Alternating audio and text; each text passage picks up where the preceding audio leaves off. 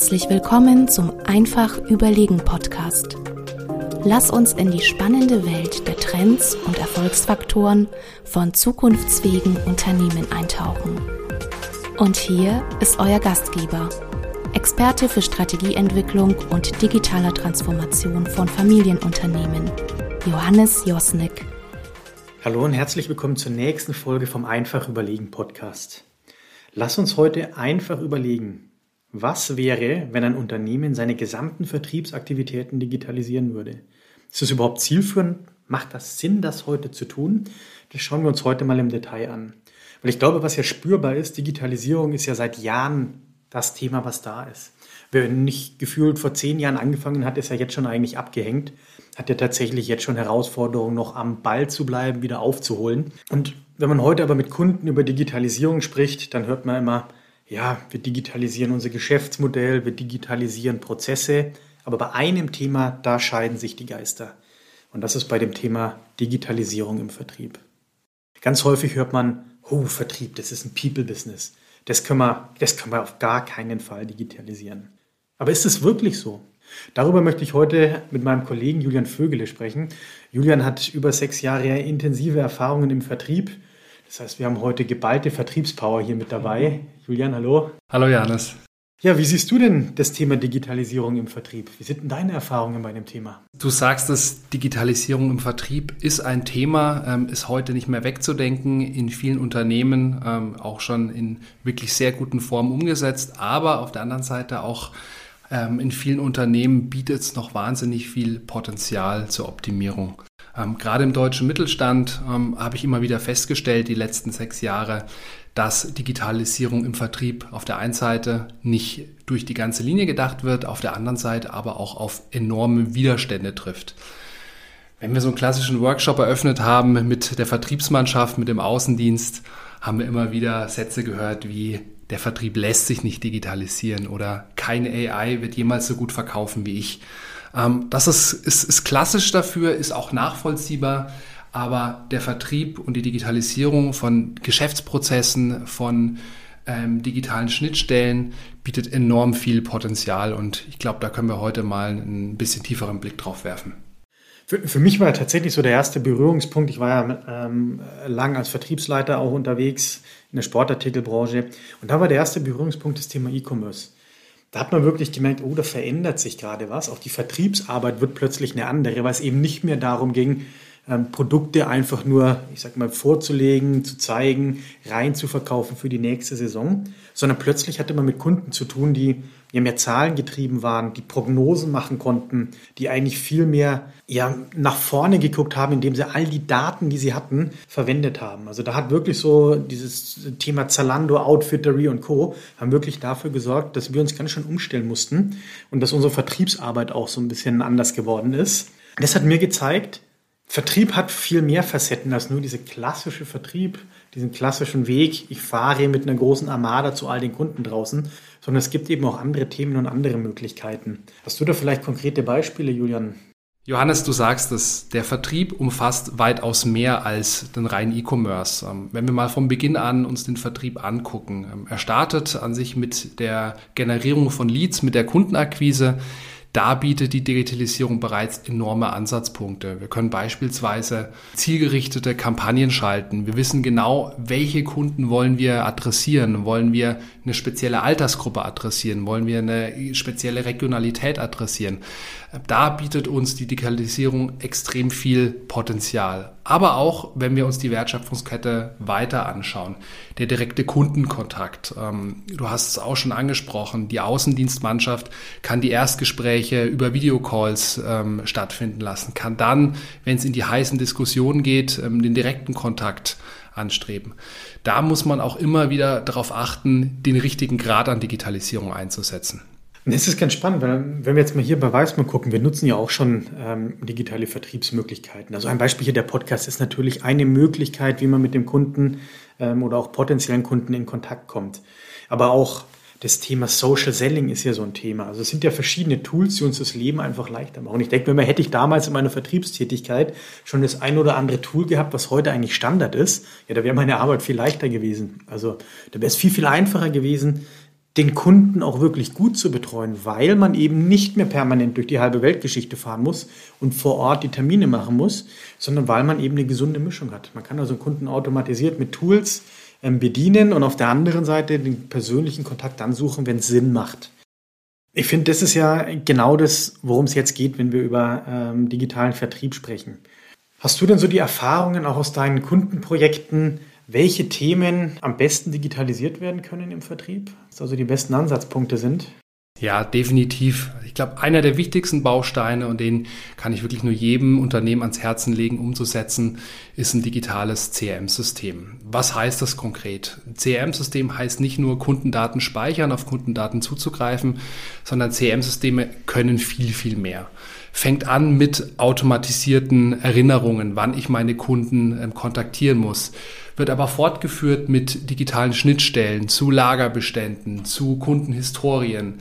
Sämtliche ähm, Interaktionen mit dem Kunden ähm, können dokumentiert werden und auch automatisierte Follow-ups beispielsweise. Ich bin mir sicher, jeder, der heute noch nicht mit einem digitalen CRM-System arbeitet, weiß dessen Vorteile zu schätzen.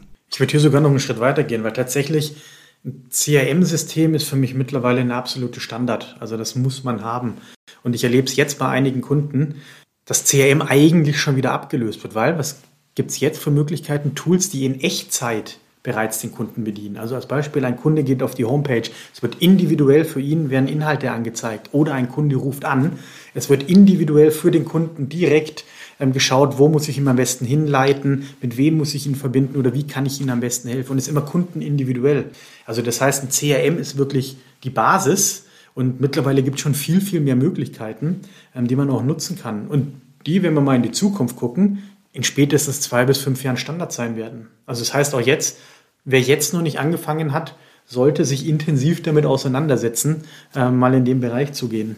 Ja, Johannes, du sagst das und gerade auch was das Wissen des Kunden angeht, hat sich einiges verändert. Wir kennen es schon seit mehreren Jahren aus dem B2C-Bereich. Der Endkunde will sich selbst informieren. Der Endkunde hat ein enorm hohes Wissen über bestehende Produkte und Services und auch das wird sich zunehmend im B2B-Geschäft ändern. Was heißt das? Der Kunde will die Möglichkeit haben, über sämtliche Angebote, über sämtliche Funktionalitäten auch eigenständig sich informieren zu können und sich diesen Informationsgehalt durch den persönlichen Vertrieb vielleicht nochmal erklären zu lassen, spezifizieren zu lassen oder auch den Vertrieb in gewisser Weise herauszufordern. Sind das wirklich die richtigen Informationen? Ich glaube, an der Stelle ähm, sind Unternehmen gefordert, den Kunden sowohl im B2C als auch im B2B-Bereich extrem viel Information zur Verfügung zu stellen und das auf digitale Art und Weise. Hm. Siehst du da Unterschiede, wenn es jetzt, äh, ich sage mal so, standardisierte Produkte gibt oder äh, eher komplexere Produkte? Ähm, hast du da Erfahrungen, wie damit umgegangen wird?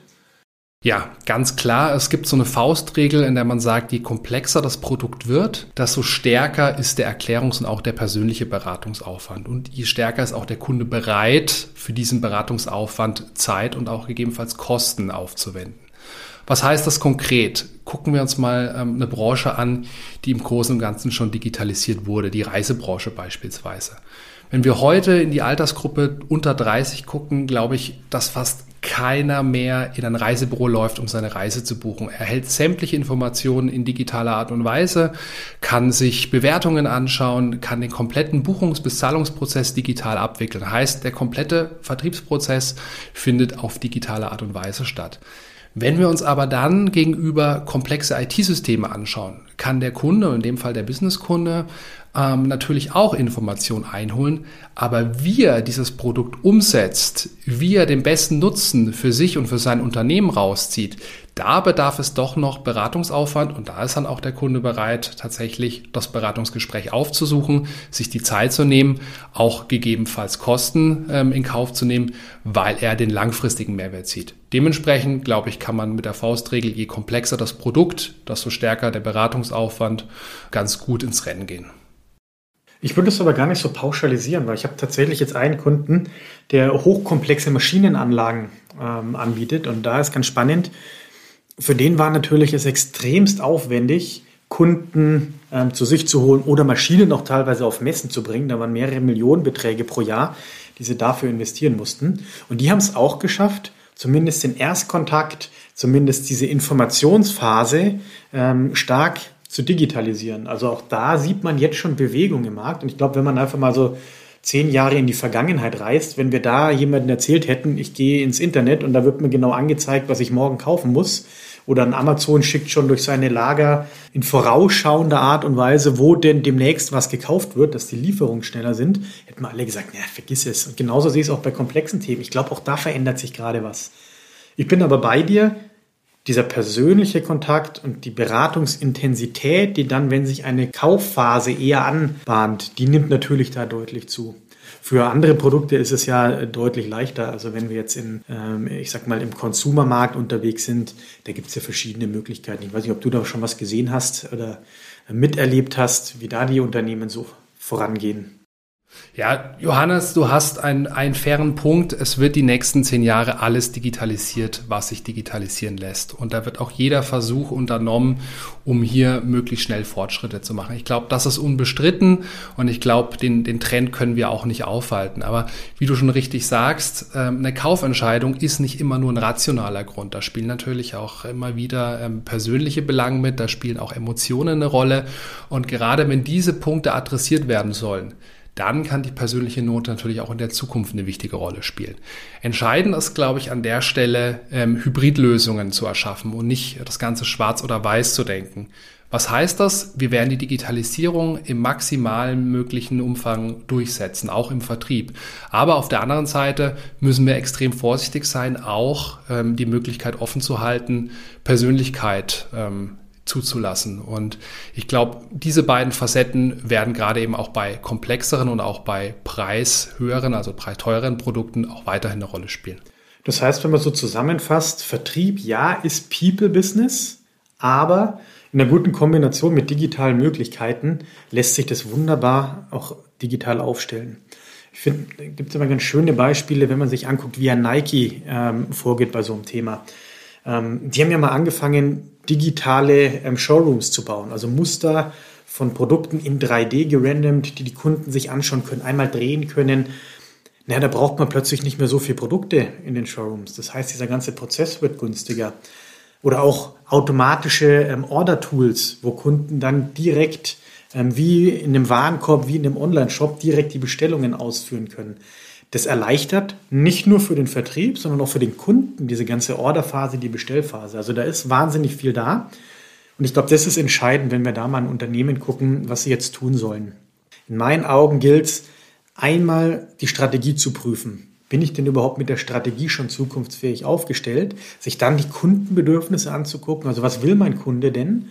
und dann eben schauen, wie kann ich mit meinem Vertrieb die Kundenbedürfnisse bestmöglich befriedigen und was davon macht Sinn zu digitalisieren und was davon macht eben keinen Sinn zu digitalisieren, sondern wo braucht es wirklich noch Leute. Und dann ist es wieder so, wie du es vorhin gesagt hast, kein Schwarz oder Weiß. Genau. Vielleicht einen Satz möchte ich gerne noch mitgeben an unsere Zuhörer. Bei der Digitalisierung ist immer entscheidend ähm, zu prüfen, was ich digitalisiere und mit welchem Nutzen. Du hast eben schon angesprochen, aber da habe ich aus persönlicher Erfahrung schon zu oft festgestellt, gerade in Kundenprojekten, ähm, es besteht ein gewisses Budget und es wird digitalisiert, ohne wirklich die Inhalte zu hinterfragen. Und da kann ich nur an, an alle appellieren, Bitte hinterfragt euch, passt das zu eurer Strategie, passt das zu eurer Zielsetzung und wenn das gegeben ist, kann die Digitalisierung einen maximalen Mehrwert liefern. Ja, da kann ich nur zustimmen. Und das heißt, wenn man sich das ganze Thema ja mal anschaut, in meinen Augen bietet Digitalisierung im Vertrieb enorm viel Potenziale, die wir noch heben können. Man muss es halt richtig adressieren. Und es ist wie so oft im Leben, man muss sich die richtigen Themen anschauen. Es gibt keinen richtig oder falsch, ob ich jetzt nur auf Leute setze oder nur digitalisieren, sondern es muss immer individuell zum Kunden passen. Und natürlich ist die Herausforderung für komplexere Produkte immer etwas größer als für einfache standardisierte Produkte. Aber für mich zweifelsohne, es geht darum, dass wir jetzt anfangen, den Vertrieb auch wirklich so aufzubauen, dass er eben in Zukunft mit digitalen Tools, digitalen Möglichkeiten und digitalen Prozessen angereichert wird und wir damit eine hybride Lösung haben, die zielgruppengerecht und kundengerecht ähm, quasi abgewickelt wird. Ich würde sagen, dann haben wir das Thema für heute gut beleuchtet. Vielen Dank, Julian. Du bringst es auf den Punkt. Genauso sieht es aus und dem kann ich nur zustimmen. Ja, was mich jetzt interessieren würde, lieber Zuhörer, wie sind denn deine Erfahrungen mit dem Thema digitalen Vertrieb? Bist du das Thema schon angegangen? Schaust du dir schon an, wie du deine Prozesse im Vertrieb besser aufstellen kannst? Welche Tools hast du im Einsatz? Nutzt du ein CRM-System? Nutzt du vielleicht andere Tools? Schreib mir doch deine Erfahrungen an josnik.weismann.de. Und unter einfachüberlegen.de kannst du den One-Pager zu dieser Folge runterladen. Da findest du alles Wichtige noch einmal aggregiert zusammengefasst. Und was mich auch unglaublich freuen würde, ist, wenn dir die Folge gefallen hat, dann gib uns doch eine gute Bewertung. In dem Sinne, bis zum nächsten Mal.